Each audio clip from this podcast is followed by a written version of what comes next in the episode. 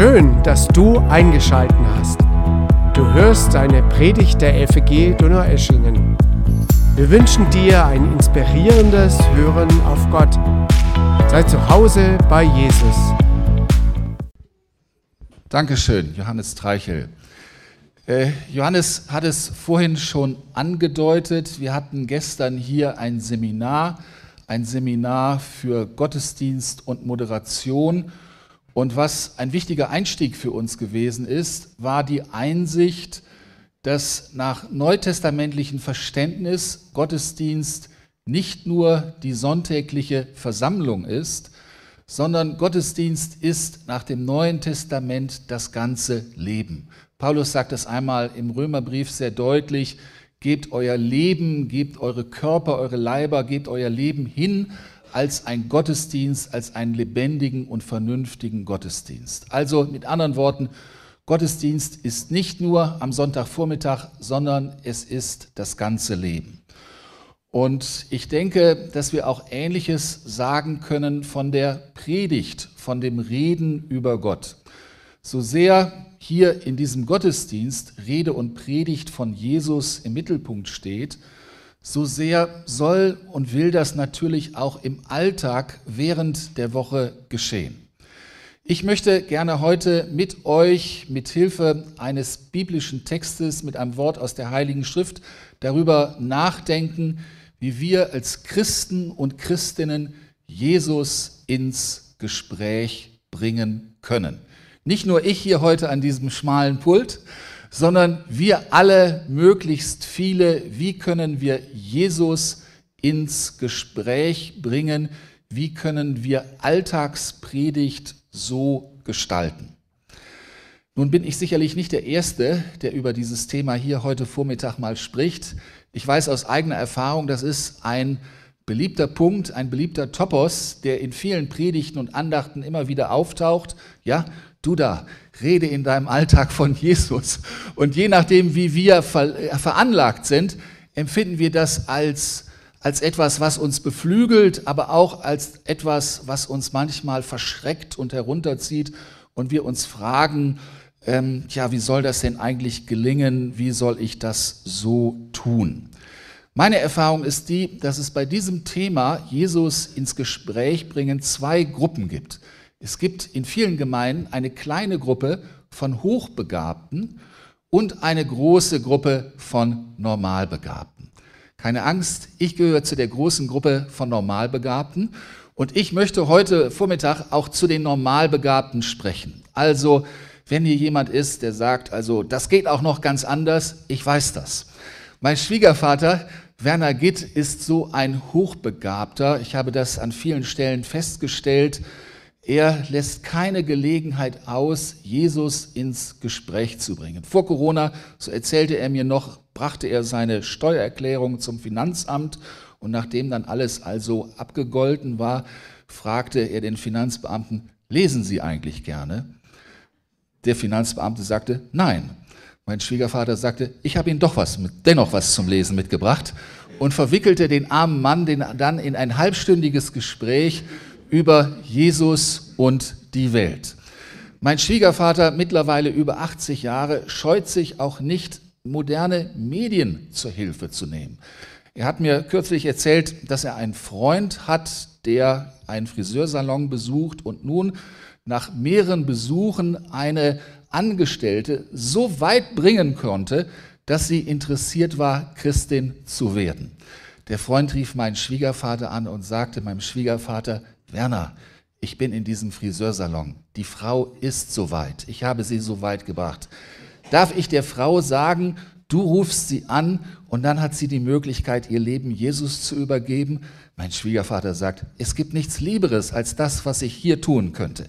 Er ruft die Frau an, stellt sich vor, die Sprache kommt auf den Freund, der das alles sozusagen ähm, bewerkstelligt hat und die gute Frau übergibt ihr Leben am Telefon dem ihr unbekannten Werner Gitt an dieser Stelle ihr Leben Jesus.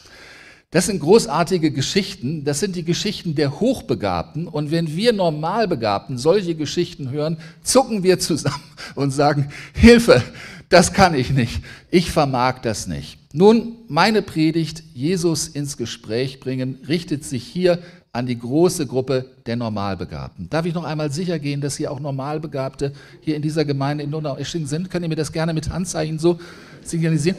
Jeder, der seine Hand nicht hebt, den, den äh, fixiere ich jetzt als Hochbegabten. Ja, so. Also, Jesus ins Gespräch bringen. Ich möchte das gerne tun mit einem Zeugnis aus der Heiligen Schrift, aus der Apostelgeschichte 8, die Verse 26 bis 40. Der Engel des Herrn redete zu Philippus und sprach, Steh auf und geh nach Süden auf die Straße, die von Jerusalem nach Gaza hinabführt und öde ist. Und er stand auf und ging hin, und siehe, ein Mann aus Äthiopien, ein Kämmerer und Mächtiger am Hofe der Kandake, der Königin von Äthiopien, ihr Schatzmeister, war nach Jerusalem gekommen, um anzubeten. Nun zog er wieder heim und saß auf seinem Wagen und las den Propheten Jesaja. Der Geist aber sprach zu Philippus: Geh hin und halte dich zu diesem Wagen. Da lief Philippus hin und hörte, dass er den Propheten Jesaja las und fragte: Verstehst du auch, was du liest? Er aber sprach, wie kann ich, wenn mich niemand anleitet? Und er bat Philippus aufzusteigen und sich zu ihm zu setzen. Die Stelle aber der Schrift, die er las, war diese, wie ein Schaf, das zur Schlachtung geführt wird und wie ein Lamm, das vor seinem Scherer verstummt, so tut er seinen Mund nicht auf. In seiner Erniedrigung wurde sein Urteil aufgehoben, wer kann seine Nachkommen aufzählen, denn sein Leben wird von der Erde weggenommen. Da antwortete der Kämmerer dem Philippus und sprach, ich bitte dich, von wem redet der Prophet das, von sich selber oder von jemand anderem? Philippus aber tat seinen Mund auf und fing an mit diesem Schriftwort und predigte ihm das Evangelium von Jesus. Und als sie auf die Straße dahin fuhren, kamen sie an ein Wasser. Da sprach der Kämmerer, siehe, da ist Wasser, was hindert es, dass ich mich taufen lasse? Und er ließ den Wagen halten und beide stiegen in das Wasser hinab, Philippus und der Kämmerer, und er taufte ihn. Als sie aber aus dem Wasser heraufgestiegen, entrückte der Geist des Herrn den Philippus, und der Kämmerer sah ihn nicht mehr. Er zog aber seine Straße fröhlich. Philippus fand sich aber in Aschdod wieder und zog umher und predigte in allen Städten das Evangelium, bis er nach Caesarea kam. Amen. Das ist die Geschichte eines Menschen, der Jesus ins Gespräch bringt. Und diese Geschichte der Heiligen Schrift enthält für uns drei, vier, fünf Hinweise, so denke ich, wie wir als Normalbegabte ebenfalls Jesus ins Gespräch bringen können. Ich möchte diese Hinweise gerne mit euch teilen. Der erste Hinweis ist der, achte, achte, achte auf die Stimme des Geistes, höre auf Gott, wenn du ihn ins Gespräch bringst. Das ist ja hier ganz eigentümlich bei diesem Bericht der Heiligen Schrift, dass zuerst ein Engel zu Philippus spricht, Vers 26, und dann später im Vers 29 der Geist Gottes direkt zu Philippus dann noch einmal redet. Und ich denke, das ist ein erster Punkt, der für uns alle sehr bedeutsam ist, dass wir als normal begabte uns sozusagen nicht einfach ins Getümmel werfen und den Erstbesten oder den Letzten ansprechen, sondern dass wir es so versuchen, mit den Leuten so zu sprechen, wie Gott selbst es uns sagt, wie er uns dorthin zu anleitet. Nun ist das ja immer eine Sache, auf den Geist Gottes zu hören. Ich kenne viele Christen und Christinnen, die sagen, Du sagst immer, wir sollen auf den Geist Gottes hören, aber wie geht das jetzt so richtig? Ich habe überhaupt noch nicht so richtig den Geist Gottes an dieser oder an anderer Stelle gehört. Ich denke, dass wir gerade als deutschsprachige Christen und Christinnen hier an dieser Stelle vor einem kleinen Stolperstein stehen und ich versuche das einmal so jetzt aufzulösen. Als ich ein jüngerer Mensch gewesen bin, war ich für einige Monate als Austauschschüler in den USA und dort habe ich erlebt, wie die US-amerikanischen Christen darüber sprechen, wie Gott zu ihnen redet.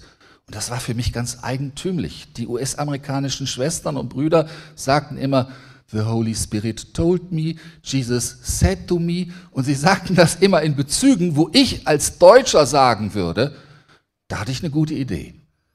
Da hatte ich einen guten Gedanken. Da hatte ich eine blitzgescheite Idee.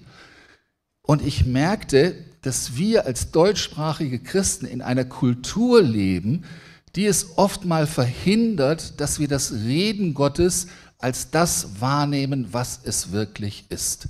Ich habe damals kapiert, dass Gott, wenn er durch seinen Geist zu uns spricht, dies nicht mit Donner und Blitz tun muss, sondern er redet oftmals zu uns durch Gedanken, er spricht zu uns durch Überlegungen, Gottes Geist flüstert zu uns, während wir nachdenken und uns irgendwie eine blitzgescheite Idee kommt.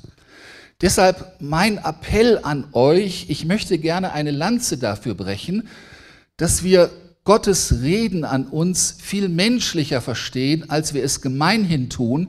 Es muss nicht mit Donner und Blitz einhergehen, das kann es auch, aber oftmals redet Gottes Geist so zu uns, dass wir einen guten Gedanken haben, eine gute Idee, da redet der Geist zu uns, wie er das hier auch bei Philippus tut. Und wenn man das erst einmal so versteht und das auch für sich anwendet, werden wir immer wieder die Erfahrung machen, dass Gottes Geist zu uns redet. Auch dort, wo wir Jesus ins Gespräch bringen können und bringen sollen. Ich möchte euch gerne selbst ein kleines persönliches Beispiel versuchen zu geben. Vor einiger Zeit war ich bei einem Arztbesuch. Ihr wisst, Männer haben furchtbare Schwierigkeiten mit Arztbesuchen. Und ich brachte also mein Herz an dieser Stelle sozusagen darüber und der Check lief und ähm, irgendwie äh, war dann doch alles so in Ordnung. Und zum Schluss verabschiedete ich mich dann von der Arzthelferin und die guckte in meine Akten und sagte dann zu mir, Herr Schnepper, Herr Schnepper, toi, toi, toi, das hat ja alles nochmal gut bei Ihnen geklappt. Also so will ich das jetzt auch nicht verstanden wissen. Und mir kam die Idee, mir kam der Gedanke zu sagen, ach wissen Sie, ich bin hier mit großer Anspannung reingegangen und ich bin meinem Herrn Jesus so dankbar, dass das jetzt gut ausgegangen ist. Ich frage euch, war das eine Schnapsidee, das zu sagen und zu formulieren? Oder war das Reden des Geistes, der sich durch Gedanken und Ideen äußert? Ich bin sicher, es ist das Letztere gewesen. Gott redet ganz häufig zu uns durch Gedanken und Ideen. Und wenn wir ihn bitten, Herr, rede zu mir in dieser Woche, dass ich an der einen oder anderen Stelle dich ins Gespräch bringen kann, dann werden wir es erleben, dass der Herr uns Gedanken und Ideen gibt wo wir unserem Maß angemessen dann auch ihn ins Gespräch bringen können. Also das erste, achte auf die Stimme des Geistes. Dann das zweite, was wir hier auch in diesem schönen Text, nicht in diesem, aber in dem eigentlichen Text finden, es kommt darauf an, dass wir unsere Kreise ein bisschen weiten. Es ist wichtig, dass wir auch unsere Komfortzone zu verlassen. Keine Angst, ich will jetzt niemanden überfordern, ich will aber auch niemanden unterfordern. Komm aus deiner Komfortzone raus, wenn es darum geht, Jesus ins Gespräch zu bringen. Wir müssen uns diese Szene, wie sie Lukas darstellt, einmal versinnbildlichen.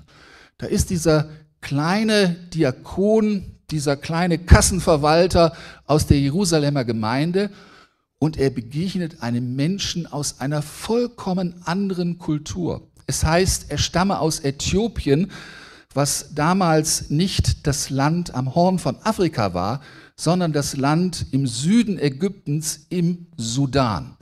So dann wird berichtet, dass er ein Finanzverantwortliche war, also der Schatzmeister der damaligen Königin dort im Sudan, also so etwas wie der ehemalige Olaf Scholz oder der Herr Lindner, also äh, unserer heutigen Zeit. Und hier taucht also der kleine Diakon Philippus auf. Und dann dieser Hinweis, dass dieser Schatzmeister der Kandake gegenüber verantwortlich war, ein Hinweis, dass es in dieser politischen Kultur eine Königin gab, etwas, was vollkommen außerhalb des Horizontes der römischen und auch der hebräischen Kultur sich so befand. Und dann ein letzter Hinweis, es wird hier in der Luther-Übersetzung verschämt von dem Kämmerer gesprochen.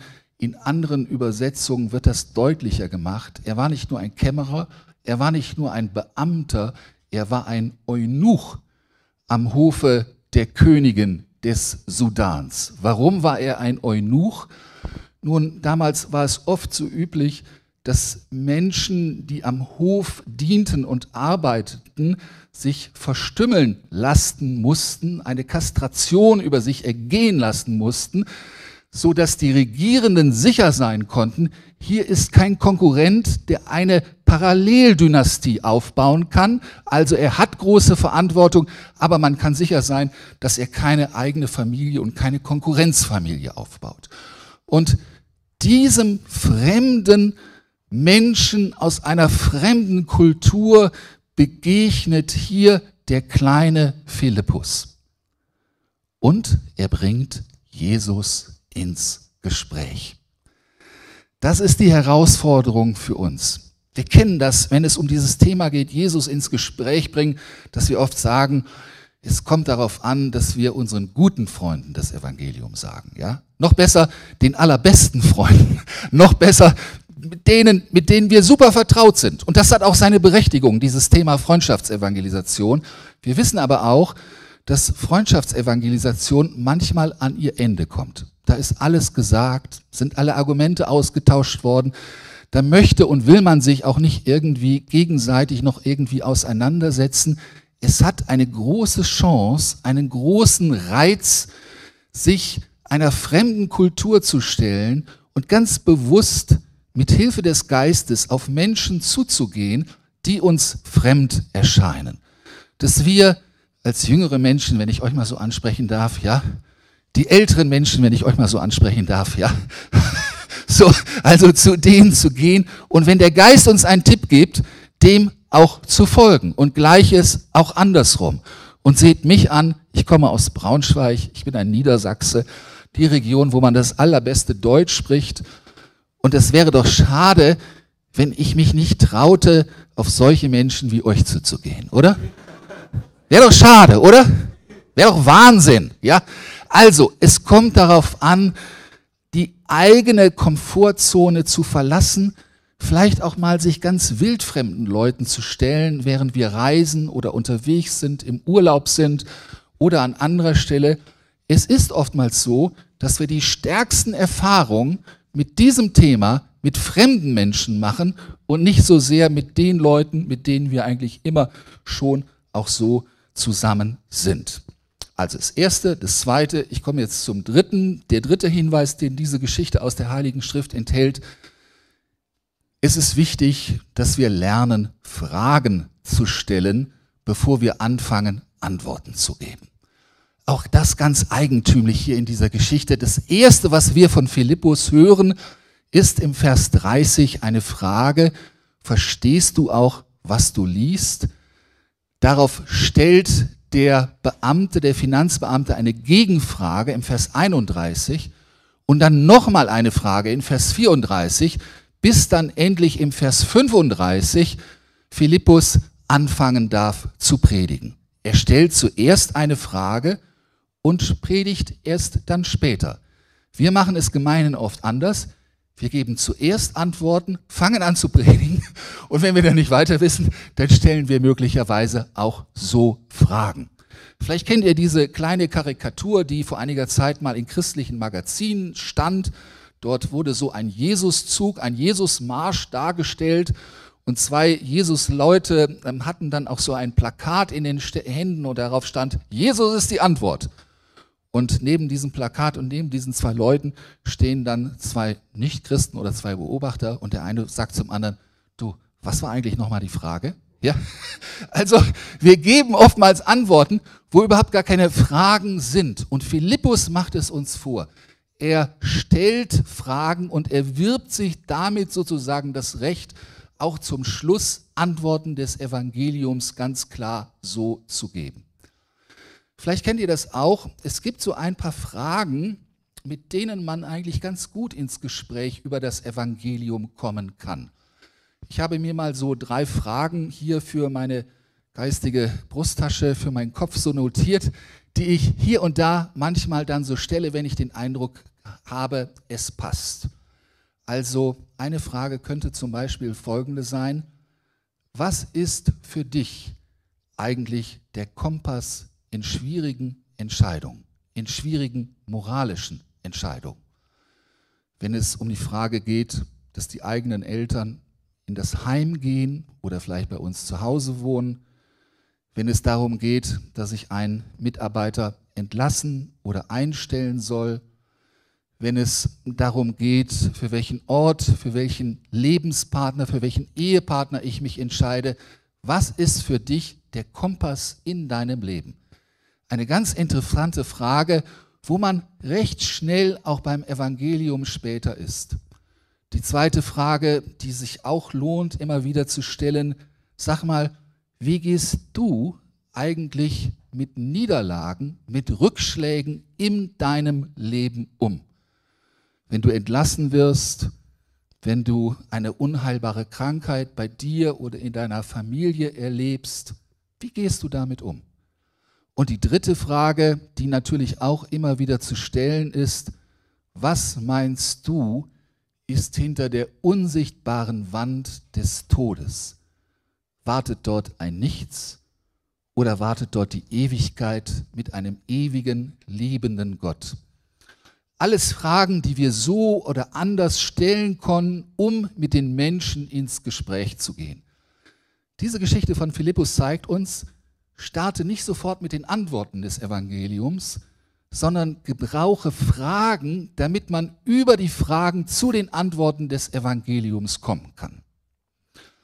Und dann ein letzter Punkt, ich muss mich sputen, also ein vierter Hinweis, was hier auch auffällt, ist, dass Philippus in dieser Geschichte die Rolle der Medien nicht gering schätzt. Der arme Hofbeamte hat ja irgendwie so eine Papyrusrolle mit und liest daraus vor.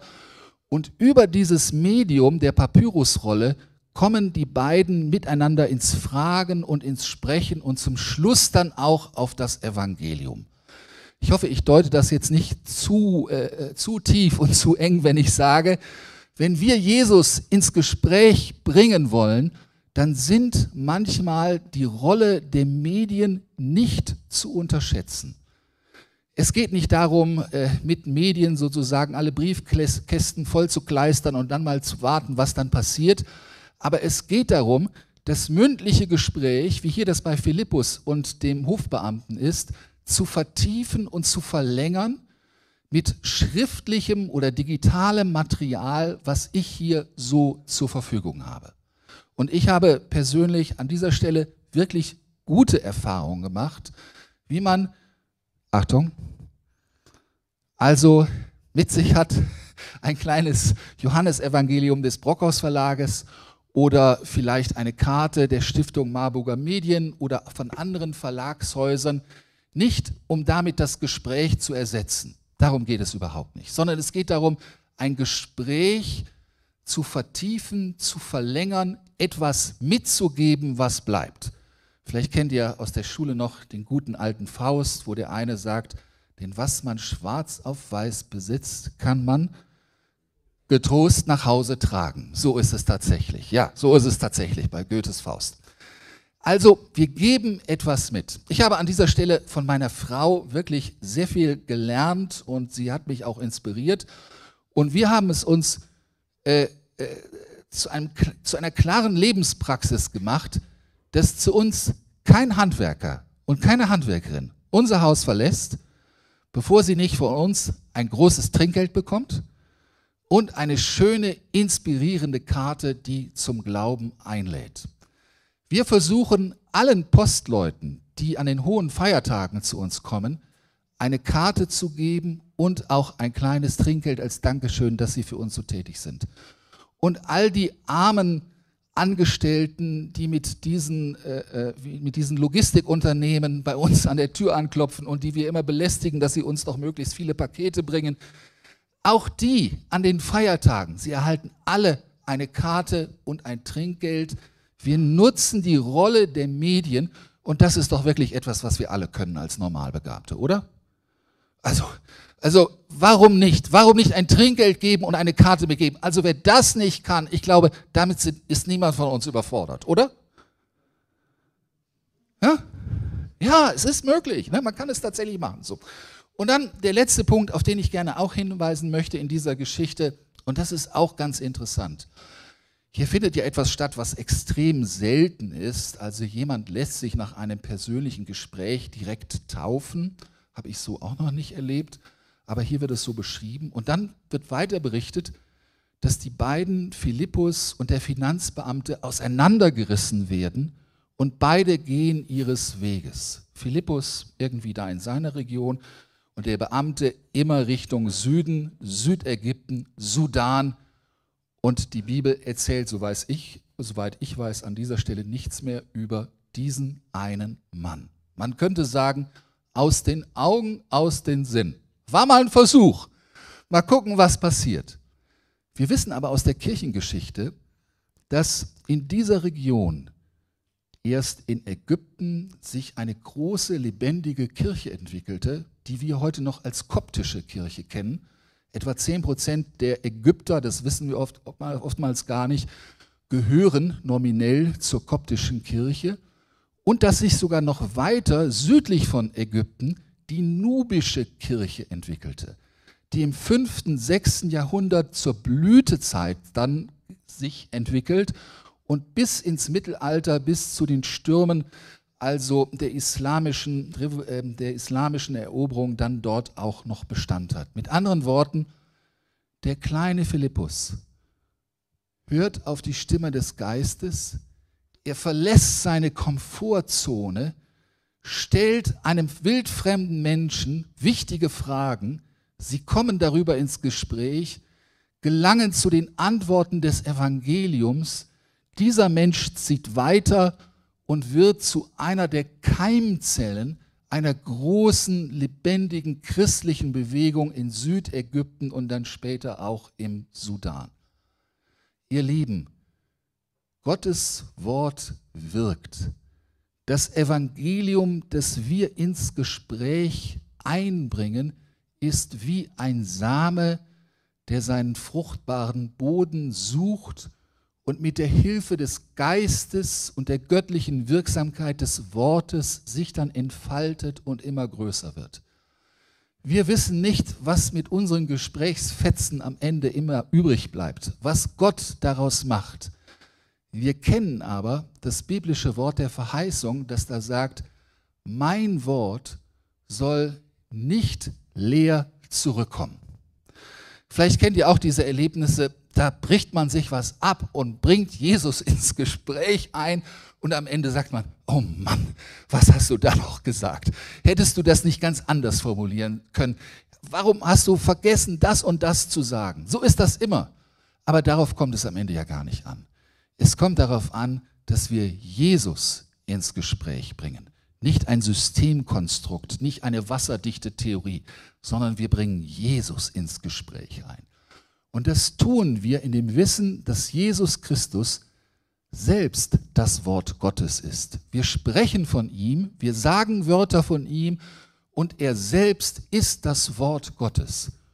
Und wir trauen uns, verlassen unsere Komfortzone und werden einmal in der Ewigkeit überrascht sein, was unsere kläglichen Anläufe als Normalbegabte alles ausgelöst haben. Nicht, weil wir die großen Dialektiker und Rhetoriker sind, sondern weil es Jesus ist, der selbst das Wort Gottes ist, der sein Wort nicht leer zurückkommen lässt.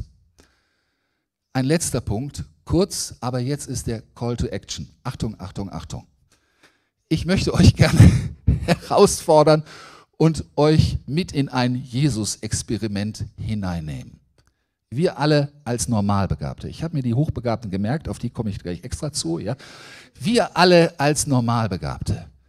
Was spricht dagegen, dass wir es uns zur Regel machen, am Sonntag, am Beginn der neuen Woche, wenn wir unsere Termine bedenken und vielleicht unseren Aufriss machen für die Woche, auch diese eine Bitte zu sprechen und zu sagen, Herr, ich bitte dich, dass du in dieser Woche einmal, zweimal zu mir redest und sagst, wo ich dich ins Gespräch einbringen kann.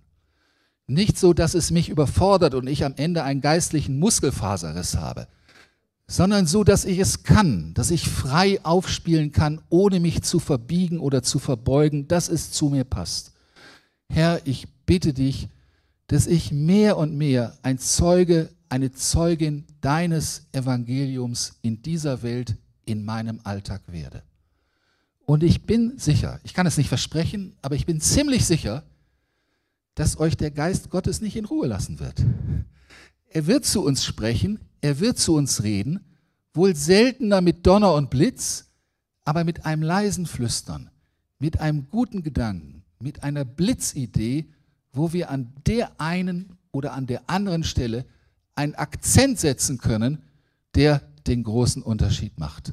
Seid ihr bei diesem Jesus-Experiment dabei? Amen? Amen. Lasst mich mit euch gemeinsam beten. Herr Jesus Christus, wir wollen so gerne deine Zeugen und Zeuginnen in dieser Welt sein und wir tun uns doch oft so schwer, weil wir nicht wissen, wie es sein soll, wann es sein soll, wo es sein soll. Herr, wir bitten dich, nimm uns all diese Gedanken und Sorgen und sag du uns, wann und wo und wie wir reden sollen. Wir danken dir für diese mutmachende, für diese beflügelnde Geschichte von Philippus. Herr, rede du bitte auch zu uns und dann wollen wir auch nicht warten und zögern, das zu tun, was er getan hat.